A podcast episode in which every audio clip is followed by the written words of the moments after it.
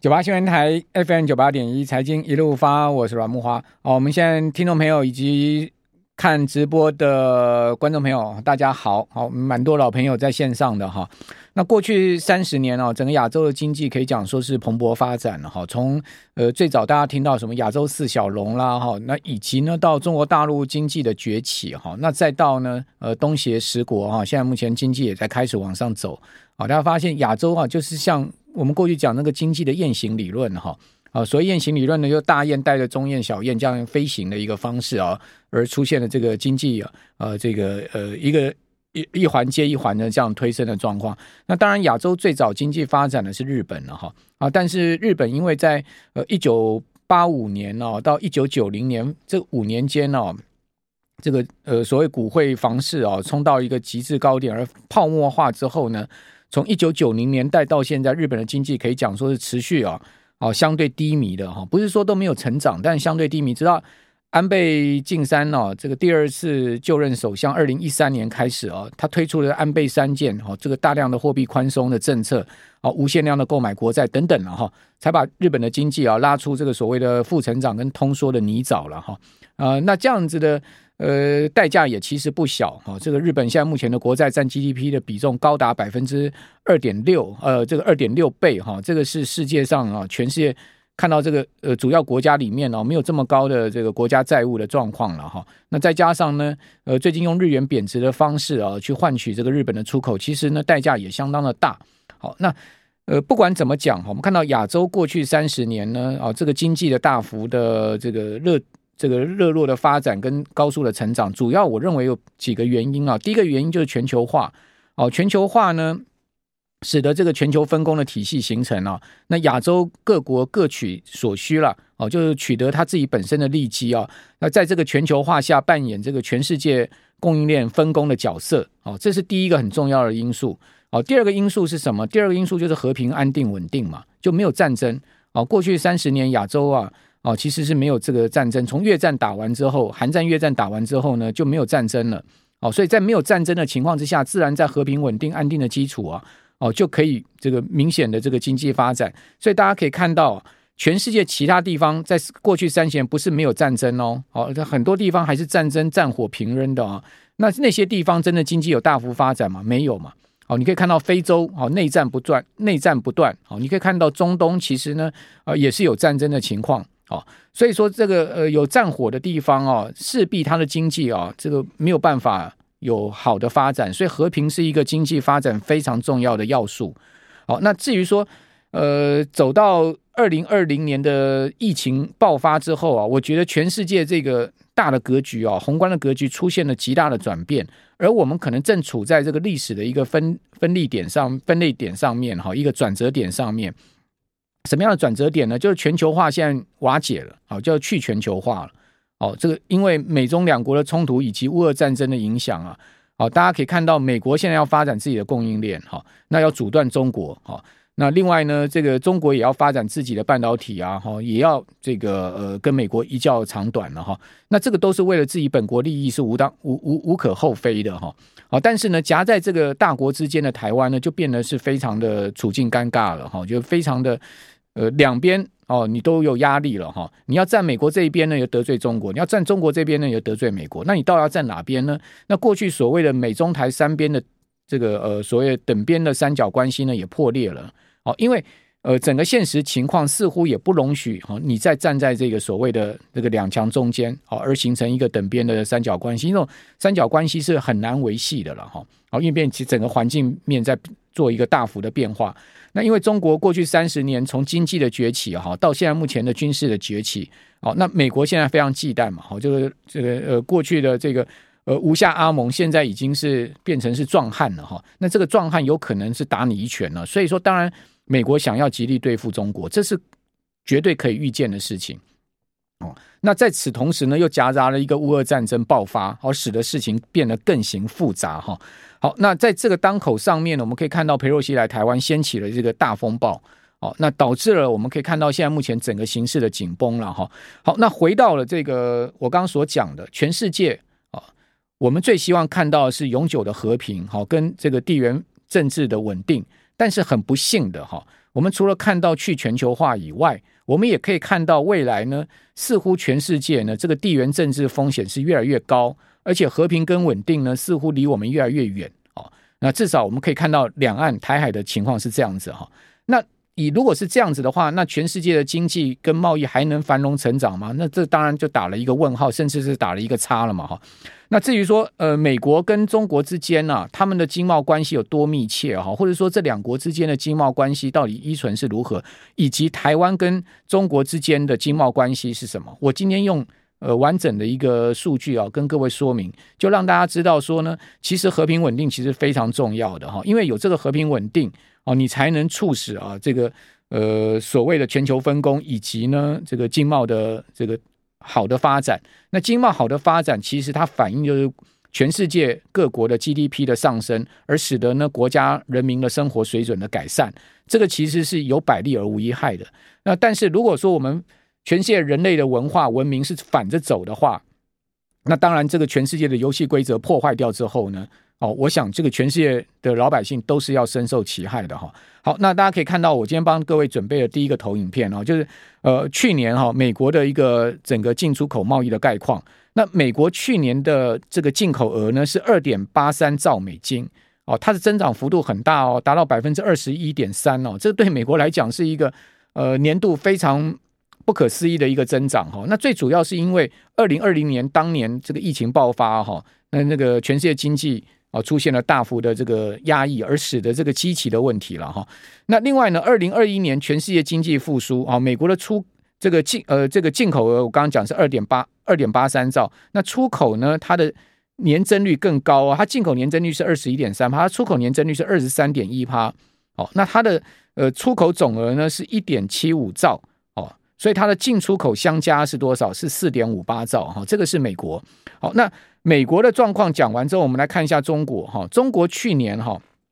它的出口年比增长幅度哈是将近三成哦，百分之二十九点九。那它出口总额是三点三六兆哦，那这个出口总额比美国大很多哦，那是连续五年的增长哦。也就是说，尽管有美中贸易战哈，中国大陆的出口并没有因为二零一八年川普打下了这个美中贸易战而出现了衰退，它其实是持续增长的哈。那而且呢，去年的增长率是创雷曼危机之后十年来的新高啊，就零八年雷曼危机来，呃，中国大陆都没有出现过年比啊三三成的一个这个出口增长，啊，达到了这个出口总额三点三六兆。我讲的都是美金哈，那另外呢，进口年比增长的幅度呢也是三成哦，到二点六八兆，所以中国大陆的进口总额非常的大哦，二点六八兆，它已经直逼美国的二点八兆了。所以如果你看进口总量来讲的话，中国并不输美国了，几乎不输美国了哈。而且中国的进出口总额是超过美国，我们刚刚讲美国是接近四点六兆哈，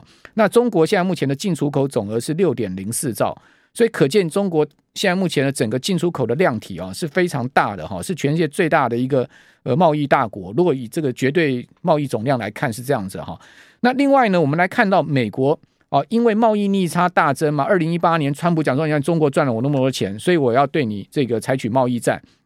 啊，提高关关税，而且要求中国呢要大量进口美国的商品啊，一年要进口两千亿美金啊，这个贸易战就因此而开打。那我们根据美国商务部的资料，哈，美国去年的外贸逆差，哦，就是说它进出口你不平嘛，哈，就会出现一个逆差的情况。它的逆差增长幅度呢也很大，哦，二十七趴。虽然它的进出口增长幅度都到超过两成，但它逆差也增长了超过两成，而且接近到三成。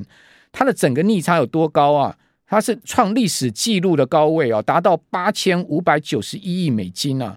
好，那那个二零二零年的贸易逆差呢是六千七百六十七亿美金，所以它比二零二零年啊疫情当年呢是增加了将近快要两千亿美金之多哈。那我们如果用美国的 GDP 来算它的逆差，好，占它的 GDP 的这个比例呢是百分之三点七，将近四趴。那这个高于二零二零年的三点二趴。那二零二一年美国经济是大增长哦，它全年增长的幅度是五点七趴哦，所以它经济不是倒退路哦。哦，它的二零二一年的经济是大幅增长，而且少见增长快六趴的一个全年的增长率哈。那但是呢，因为它的贸易逆差增的非常的多，所以占 GDP 的比重是不减反增，而且这个是一九八四年以来最强劲的一个呃这个经济增长，就是说一年五点呃七趴，是一九八四年来最长的 GDP 增长。我们这边先休息一下，等下回到节目现场。九八新闻台 FM 九八点一财经一路发，我是阮慕驊。我们再回到我们刚刚所讲的主题哈。那这个美国经济啊，去年五点七趴的增长哈，创一九八四年以来最强劲的增长哈。它的一个增长的基呃这个呃基准呢，第一个是前一年的基期比较低，第二个呢是因为呃全世界经济的大幅的一个呃这个复苏啊，火力全开的一个货币政策。哦，所导致出来的状况，那你也不能把它视为常态嘛，因为毕竟这种事情不会天天发生了哈。那美国去年的商品逆差哦，是呃史上第一次突破全年一兆美金。哎，那你会说，阮老师，刚才我们不是讲说是八千五百亿吗？好，怎么会是一兆？对不起，这一兆是因为美国服务贸易它是一个长期顺差国，就美国的这个服务业啊，它的这个呃出它的出口能力很强哦，它的服务贸易。长期对全世界是一个大顺差哈，它去年的这个服务贸易的顺差有两千三百一十五亿哦，所以抵消掉了商品贸易逆差。如果单就商品逆贸易逆差的来讲，是超过一兆美金的哈。那这样算下来的话，它的这个逆差才是八千五百九十一亿。好，那呃，美国商品历史贸易逆差在二零二一年飙升了十八点三趴哦，那商品进口创下历史新高哦。这个达到了一点八兆美金哦，那去年呢哦，整个美国的商品进口是一点八兆这么大的一个数字哈，所以为什么全世界大家都要仰赖美国的出口市场嘛？比如说今天呃华硕、宏基、微星这三家台厂哈，被美国呃启动这个三三七调查哦，那这个这这几家公司的股价都不好看哦，最主要原因是什么？就是因为美国是他们最大的一个出口市场之一，如果一旦美国禁止了。相关公司的部分产品进口都会造成蛮大的影响啊，一点一年一点八兆的商品，呃，美金的商品进口哈。那中国的这个贸贸易收支是去年是顺差六千七百六十四亿美金啊，这个年比增长了三成，也创历史新高。所以大家看到了，去年中国大陆是贸易顺差创历史新高，美国是贸易逆差创历史新高。所以这个贸易战到底在打什么呢？哦，这个打到打到今天。美国真的有打到这个中国的要害吗？好像似乎也没有，对不对？那我们可以看到，中国也没有履行说呢，一年要对美国买多少商品这个承诺，呃，也没做到嘛。哦，也确实也没做到嘛。那也没做到，美国有没有再进一步采取更严严厉的这个贸易战的手法呢？似乎拜登政府也不愿意。哦，尽管美国商务呃这个贸易代表戴琪哦是蛮强硬的，但是你也可以看到拜登政府。也知道说，如果再采取更高关税的话，似乎也达不到这个最终的目的，也不会让中国进口美国更多的商品，那反倒是使得美国的进口商哦要付出更多的关关税代价，而使得美国通货膨胀，商品价格更高，好，会不会是这样的一个状况呢？那另外，我们来看到美中贸易的概况，我们再看哈，呃，美国对中国的出口啊，哦，去年是一千五百一十一亿，哦，那对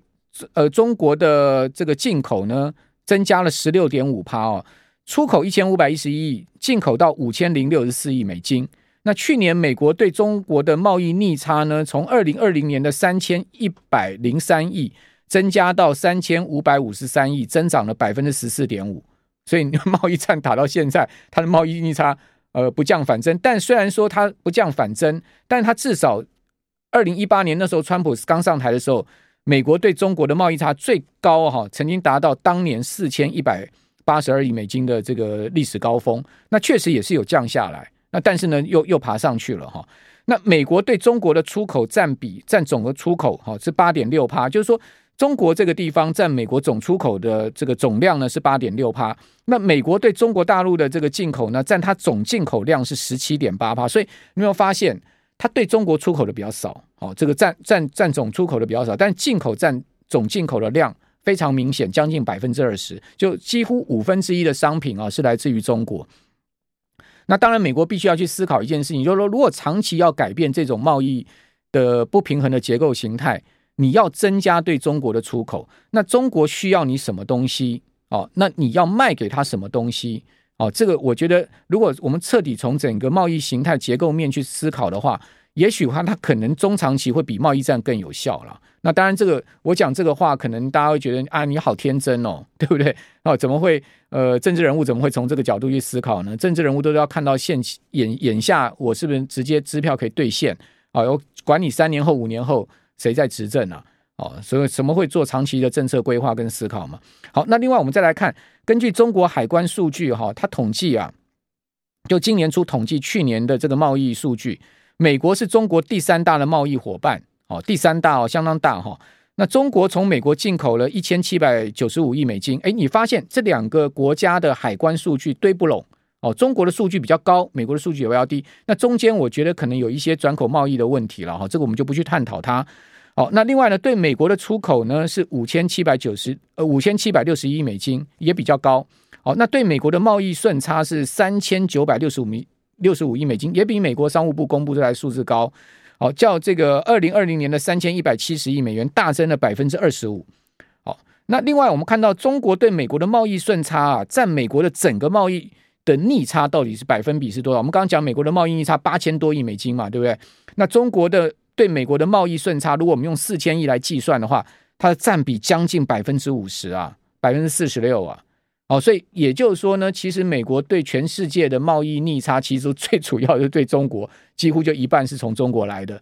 哦，所以也怪不得川普一上台之后就要针对中国开刀嘛。哦，当你是一个总统，你看到这个 paper 这样的数字放到你的办公桌上，你自然产生的决策就是要对他动手嘛。好，另外，中国对美国的出口占整个中国出口比重很高哦，将近两成，百分之十七。正好，各位有没有发现，它正好跟美国这数字是颠倒过来的哈？那对美国的进口占总进口的比重是百分之六点六。好，那我们就把中美讲到这边。接下来啊，我要跟大家讲一下台湾跟这个中国大陆之间的贸易关系。我们今年上半年一到六月，我们总共的出口啊，哦，大概是两千两百四十四亿美金了哈。我们的总出口的金额哈。呃呃，对不起，两我这边看到两千四百六十六亿美金。好，我们今年上半年的出口总额呃增长的幅度是百分之十九点二。那我们的进口呢是两千一百八十九亿美金，我们较去年的增幅呢是百分之二十四点八。哦，那我们的贸易出超啊顺差。哦，今年上半年是两百七十七亿美金，较去年同期减了三十六点五亿美金，美金减幅不大了哈、哦。这个虽然说我们的出差出超有减，顺差有减，但是减幅还还算可以。那我们上半年的这个出出呃顺差是两百七十七亿美金，哦，但是呢，今年上半年好、哦，这个台湾呢、啊，哦，中华民国对中国。大陆跟香港的出口啊，总额是九九百七十亿美金，较去年同期增加了八十四亿美金，增幅是百分之九点五。那从中港进口四百五十二亿美金，增幅是百分之十五点二。所以从中港进口真的还蛮明显，但出口增幅不没有那么明显，是个位数哈。各位关键来了，从中港来自于中港的贸易顺差是五百一十八亿，这个话是什么意思？我们今年上半年的整个贸易顺差是多少？